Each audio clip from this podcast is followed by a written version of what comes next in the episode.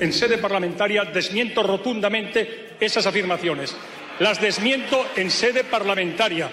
Desmiento rotundamente que ni el Ministerio del Interior, ni la Dirección General de la Policía, ni la UDEF hayamos filtrado nada en ningún momento. Lo estoy diciendo solemnemente en sede parlamentaria. Aquí no hay policía política, no sé en otros países, en España no. Una de las mayores vergüenzas de nuestra democracia es la existencia de una trama criminal que vincula a policías corruptos, a medios de comunicación y a grandes empresarios. Desde aquí voy a reiterar el compromiso de nuestra formación política con la ley, con las instituciones y con limpiar nuestra democracia de basura. Esta semana vuelve a primera plana la llamada Brigada o Policía Patriótica, el grupo organizado dentro del Cuerpo Nacional de Policía en la etapa del exministro del Interior del PP Jorge Fernández Díaz para investigar de manera ilegal a rivales políticos y fabricar pruebas para desacreditarles. También se empleó esta policía patriótica con Luis Bárcenas, ex tesorero del PP, cuando el proceso judicial en el que estaba inmerso ponía en riesgo a la cúpula de la calle Génova. El comisario Villarejo, que entonces estaba en activo, es una pieza fundamental de esta organización que investiga la Audiencia Nacional.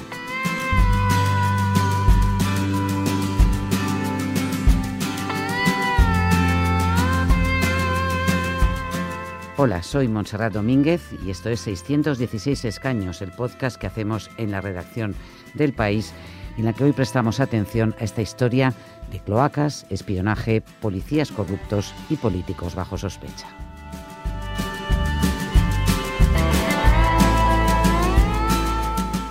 Queremos saber más de la mano de quien conoce muy bien los entresijos de esta brigada o policía patriótica y también el caso Villarejo. Es Óscar López Fonseca, redactor del País. ¿Qué tal, Óscar? ¿Qué tal?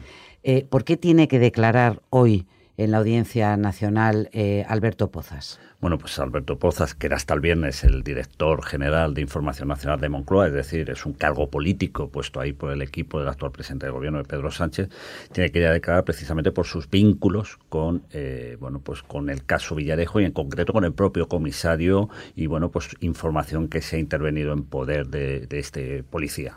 Cuando él era, pues, por algo relacionado, cuando él era director de la revista Interview. Sí, sí, efectivamente, no hay ninguna vinculación con hechos actuales, sino que son referidos al año 2000 2016 que él no ocupaba ningún cargo público, sino que simplemente era director de una, de una publicación ya desaparecida como era la revista Interview.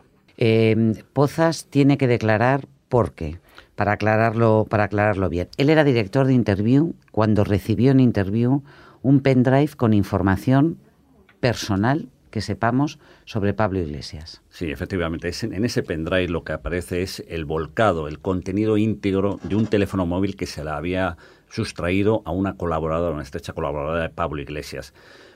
No sabemos qué, lo que tendrá que aclarar ante el juez eh, Alberto Pozas debe explicar cómo llegó ese pendrive con esa información a, sus manos, a, la redacción de interview. Pero también tendrá que explicar un dato nuevo que es quizás lo más comprometido, explicar por qué entregó ese pendrive con esa información al comisario Villarejo, porque el comisario Villarejo, la última declaración que hizo la semana pasada ante el juez, detalló que él tenía esa información que se le intervino cuando se le detuvo en noviembre de 2017, porque se le había facilitado precisamente o supuestamente Alberto Pozas. Pues ahora tiene que explicar por qué, de dónde vino y por qué se lo entregó a un mando policial. Claro, porque cuando el presidente del grupo Z, que es la editora de Interview, se entera de que ha llegado este pendrive, lo que hace él es ponerse en contacto directamente con Pablo Iglesias y decirle, oye, no vamos a publicar esta información, mm, aquí tienes el pendrive.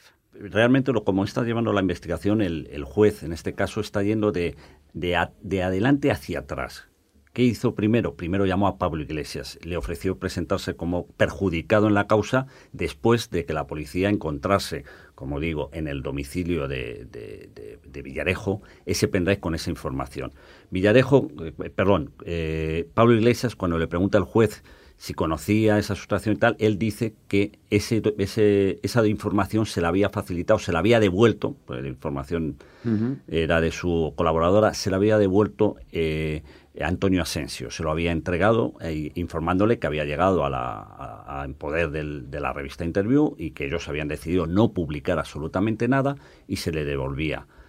Eh, lógicamente el juez dio el siguiente paso. Preguntó Antonio Asensio cómo había llegado a su poder. Presidente de Z, presidente de Z. Mm. Cómo había llegado a su poder esa, ese pendrive. Y ese pendrive, él dijo que se lo había llegado a la redacción de Interview y que se lo había entregado a su director. Entonces, lógicamente, el siguiente paso era eh, interrogar eh, por estos hechos a Alberto Pozas, que es lo que va a hacer el juez y que por eso lo ha convocado como testigo. ¿Pozas ha explicado en algún momento por qué le dio ese pendrive a Villarejo? No porque no ha podido explicarse, no lo ha hecho públicamente, eh, lógicamente, y tampoco lo ha hecho todavía ante el juez y ante los fiscales anticorrupción que le van a interrogar el próximo día. Lo único que sabemos es lo que ha explicado Villarejo en su declaración del otro día, y él eh, simplemente dijo que bueno, pues que se le ofrecieron. No olvidemos que Villarejo eh, está quedando de manifiesto a lo largo de toda la investigación, tiene tenía estrechas relaciones con muchos periodistas que bueno, pues hablaban y tenían diferentes tratos con él, ¿no? Entonces, bueno, pues eh, esto no sabemos hasta qué punto, qué tipo de, de, relación tenían en ese momento Villarejo y Alberto Poza, pero es posiblemente lo que le pregunte el juez. Oye, Oscar, ¿y esto está relacionado con todos los informes sobre Venezuela, sobre la supuesta financiación por parte del gobierno de Venezuela, que ha sido, bueno, lo que realmente ha, ha destapado el escándalo de la policía patriótica, o bueno, una nueva etapa en el escándalo de la policía eh, patriótica que puso en marcha aparentemente también, eso está investigando el juez, el exministro del, del Interior, Jorge Fernández Díaz. Sí, vamos a ver, esto el juez lo que está haciendo es abrir piezas separadas por cada uno de los casos que va encontrando el análisis de la información que se le ha, de la ingente cantidad de información que se le ha intervenido a Villarejo en su domicilio, en sus oficinas, en noviembre de 2017. Esto es una pieza que se llama DINA, DINA simplemente porque el nombre de la asesora de Pablo Iglesias a la que le sustraen el célebre móvil se llamaba Dina. Pero el juez lo que ha pedido también a instancia de Podemos, porque Podemos es acusación popular en esta causa, lo que ha pedido es también que se incorpore toda aquella información relacionada con el célebre informe PISA, que es PISA, como bien sabéis, es el acrónimo de Pablo Iglesias Sociedad Anónima, todo aquel informe, eh, aquel informe pues lleno de información más de dudosa procedencia y de dudosa veracidad. Que sí, fabricado, ¿no? Un informe fabricado, para... Y, que, y que la justicia llegó a rechazar en varias ocasiones porque evidentemente no recogía ninguna información de entidad para iniciar ninguna investigación sobre las finanzas de, de, Podemos o de Pablo Iglesias. Bien, pues lo que ha hecho el juez en esta pieza, en la pieza DINA, es, primero, con la información que hemos rescatado de, eh, de, los ordenadores de Villarejo o en poder de Villarejo, abrimos esta primera pieza con el primer elemento que es ese célebre pendrive con el contenido del teléfono. Pero vamos a añadir toda aquella información que pivota alrededor de eh, las supuestas maniobras de esta brigada patriótica en torno a, Podemos. Y ahí aparece, lógicamente, juega un papel importante el informe PISA, pero no solo el informe PISA, también juega un papel importante, que eso supongo que a lo largo de la investigación irá saliendo, todas aquellas maniobras realizadas por agentes de la Brigada Patriótica para conseguir testimonios que no datos objetivos, pero sí testimonios que pudieran incriminar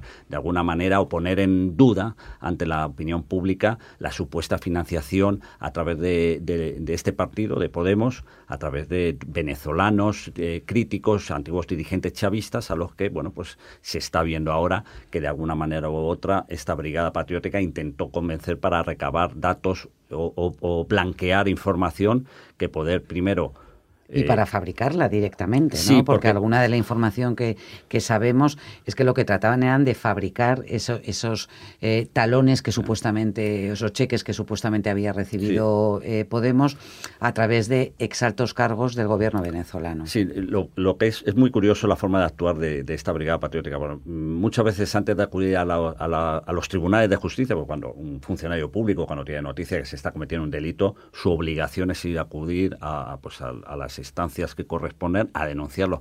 Pero muchas veces esa información que supuestamente pudiera eh, indicar que se estaban cometiendo irregularidades en la financiación de un partido, lo que hacían era filtrarlo a determinados medios para que se publicara. Y una vez que se publicaba, ellos lo recogían en sus informes precisamente diciendo, ha salido esto en tal medio, en tal otro, creemos que hay que investigarlo y presentarse ante el juzgado, ante la fiscalía o ante quien correspondiera, para pedir autorización para iniciar diligencias de investigación sobre ello lo cual es absolutamente irregular y, lo cual es, eh, demuestra las verdaderas intenciones de este grupo de policías.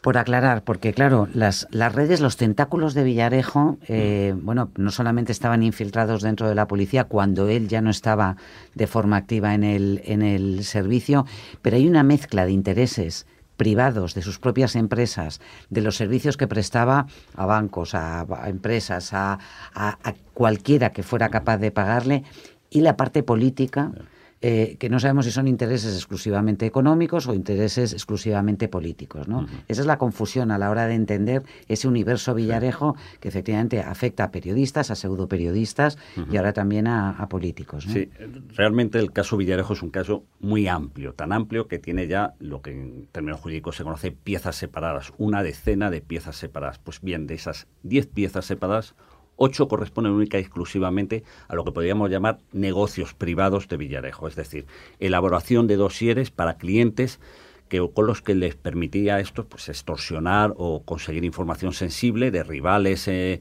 de otros bufetes rivales, de, algún familiar con el que tenían alguna algún tema de herencias. Eh, bueno, pues esos son los negocios privados en los que Villarejo es el líder, es el, el capo por decirlo en un término que yo creo que se va a entender perfectamente. Pero luego hay otras dos piezas que no, en los que Villarejo es, Villarejo es uno más, uno más de esa estructura policial que busca precisamente eh, castigar a rivales políticos del PP.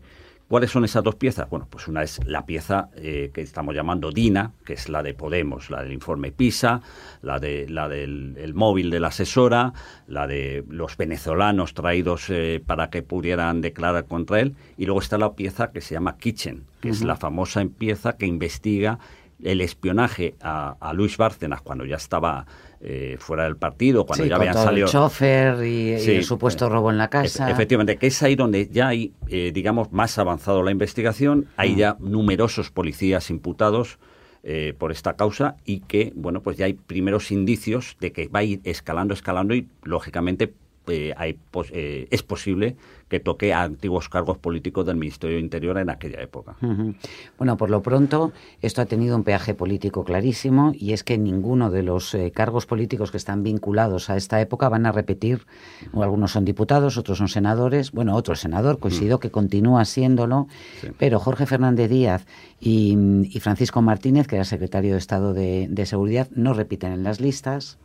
Y por su parte, el actual ministro del Interior asegura que él ya ha limpiado eh, todo el Ministerio de Interior de policías y de cargos sospechosos de haber participado en esta operación. Sí, porque es muy curioso la, que la existencia de la Policía Patriótica se empieza a hablar de ella pues en 2012-2013, cuando empiezan a salir los famosos informes apócrifos contra el independentismo catalán, contra Artur Mas, las cuentas de, Trías, y bueno, pues continúa posteriormente, ¿no?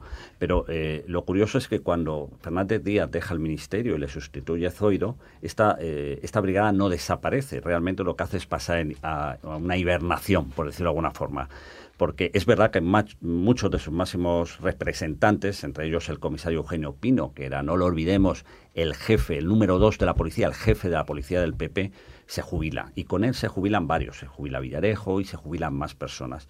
¿Qué hace Zoido en ese momento? Zoido anuncia una medida de limpieza, pero lo único que hace es mantener en puestos muy bien retribuidos a otros integrantes de la Policía Patriótica. Pero apartados, digamos, del servicio activo o... Bueno, en puestos, no, no, no, en puestos muy deseados dentro de, la, de los policías. Una embajada, ser, ser agregado de interior en una embajada de España en el extranjero, tiene un sueldo que, bueno, pues de 12.000 euros brutos eh, mensuales. ¿eh? Entonces, varios de estas personas que participaron presuntamente de un modo muy activo en todas estas actividades fueron destinados allí, con lo cual, bueno, pues estaban contentos y aquí no pasaba nada. Es verdad que cuando llega eh, el PSOE consigue, bueno, colocar a Pedro Sánchez en, Moncloa y, nombra a, Fernando Gran Marlasca ministro, el ministerio empieza una labor de limpieza, pero es una labor de limpieza muy compleja. ¿Por qué? Porque no hay ninguna sentencia contra ninguno de estos policías. E incluso en ese momento ni siquiera muchos de ellos están todavía imputados. Ahora han sido imputados, pero entonces no lo estaba. Pero el ministro decide arrumbarlos, llevarlos a puestos no operativos. Es verdad que algunos se han seguido jubilando y a otros, a los que estaban destinados en embajadas, que insisto, son puestos muy apetecibles dentro de la Policía Nacional, pues a eso los ha llevado a, a pues a destinos eh, bueno pues burocráticos en los cuales no tienen acceso a, información sensible de ningún tipo lógicamente, eh, la gente puede pensar, bueno, ¿y por qué no los echan de la policía? Pues porque, gracias a Dios, hay un sistema legal en este país que mientras no hay una sentencia en firme, un funcionario mantendrá su puesto de trabajo. Claro, te pueden apartar a lo mejor, te pueden retirar eso, el acceso a información sensible, que vemos que, han seguido utilizando. Que es lo que se ha hecho. Incluso hay un, un integrante de esta brigada patriótica, que era inspector jefe, y que ha conseguido en, este, en estas últimas semanas ascender a comisario. Bueno, pues no se le puede impedir ascender porque ha pasado los cursos. Lo que pasa es que su nombramiento a comisario pues ha quedado un poco pendiente de ver cómo evoluciona su caso, porque está imputado ya en... Lo que es curioso es que claro, las víctimas políticas eh, son todo miembros del Partido Popular, eh, bueno, porque tenían una responsabilidad directa en los hechos, pero en este caso la dimisión eh, de Alberto Pozas es la primera que afecta al gobierno socialista al ala oeste de la Casa Blanca, pero la Dirección General de Información tiene un, de la Casa Blanca, he dicho, de Moncloa. es la primera, es la primera eh, dimisión que afecta al gobierno de Pedro Sánchez, aunque el gobierno de Pedro Sánchez no está implicado directamente en estos hechos. Es más por el pasado de la, de la figura de su director. Alberto Pozas, eh, por lo que ha sido citado como testigo, no lo olvidemos, que es un detalle muy importante, ha sido citado como no como imputado. Exactamente. No es por algo que haya hecho desde su puesto actual en Moncloa, no, es cuando estaba en la empresa privada, en este caso en Interview, lo que él hizo entonces a partir de ahí, bueno, pues se valorará si lo que hizo fue ético, no fue ético, fue delictivo, no fue delictivo. Pero efectivamente no es algo que se haya producido en los últimos meses, sino que estamos hablando de, de, hace ya más de dos años. ¿Estas piezas son secretas, Oscar? Sí, hay de todas las piezas que se compone, esa decena de, piezas que se compone el, el secreto sumario, hay por, al menos cuatro que están secretas. Y estas dos, precisamente, digamos, las dos piezas políticas, por llamarlo de alguna forma, pieza Kitchen y pieza Dina, se permanecen todavía secreto, con lo cual el contenido mm, nos llega a, los periodistas de un modo muy muy ligero, muy escaso. Entonces, bueno, pues... Hay que ir rascando, ¿no? Para, para tratar de tener la, la fotografía completa. Muchas gracias, Oscar. Gracias a vosotros.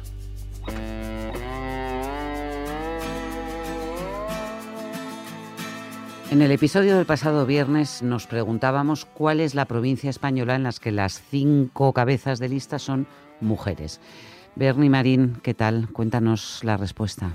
Pues mira, Monse, esa provincia en la que los cuatro partidos principales y Vox presentan una mujer como cabeza de lista es Orense. Así que Orense, ¿eh? bueno, pues justo al contrario que Madrid, donde los cinco candidatos, que además son los candidatos a la presidencia del gobierno, son todo hombres. ¿Eso ocurre también en alguna otra provincia? Pues mira, lo mismo sucede en Tarragona, en Cuenca y en Cantabria. Muy bien, Bernie, ¿y nos dejas algún otro acertijo para mañana? Se habla mucho de que el sistema electoral español es un sistema injusto, en el sentido de que hay formaciones que obtienen más votos que otras y sacan menos escaños. Eh, esto es particularmente sangrante en aquellos partidos pequeños que además tienen el voto muy disperso y que normalmente son los grandes perjudicados. Entonces el desafío de hoy es doble. Por un lado queremos saber cuál fue el partido que en las últimas elecciones generales sacó un porcentaje mayor de votos en toda España y se quedó fuera del Congreso. Y también queremos saber cuál es el partido que en toda la historia de nuestra democracia reciente ha sacado un porcentaje más alto de votos y se ha quedado sin representación.